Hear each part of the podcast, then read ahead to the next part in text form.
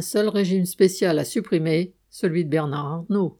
Les députés ont voté le 10 février en première lecture par 181 voix pour l'article 1er du projet de loi de financement rectificatif de la sécurité sociale relatif à la suppression des régimes spéciaux de retraite.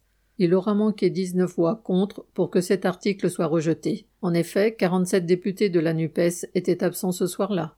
Cet article prévoit que les principaux régimes spéciaux, ceux de la RATP, des industries électriques et gazières, dont EDF, des membres du CESE, e, Conseil économique et social et environnemental, et de la Banque de France, disparaissent progressivement. La rapporteuse renaissance du texte, Stéphanie Rist, a invoqué sans rire une mesure d'équité.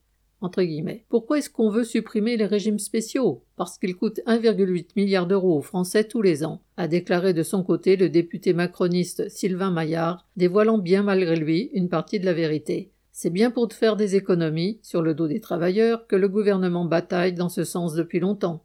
Pour tenter de faire passer la pilule, il a intégré dans son projet de loi une entre guillemets clause du grand-père. Seuls les travailleurs recrutés à partir du 1er septembre 2023 à la RATP et dans la branche de l'énergie seraient concernés par le recul de l'âge de départ. Mais les syndicats rappelaient que cela n'est en rien une garantie pour les travailleurs recrutés avant septembre 2023. Ainsi, des salariés de France Télécom avaient dû renoncer à cette clause lors d'une mutation.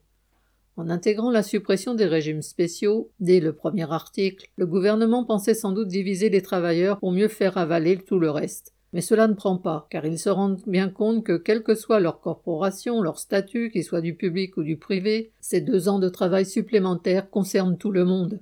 Le seul régime spécial à supprimer serait celui des actionnaires des grandes entreprises, les Bernard Arnault et consorts, qui accumulent des milliards sur le dos des travailleurs et bénéficient des exonérations et subventions accordées par le gouvernement.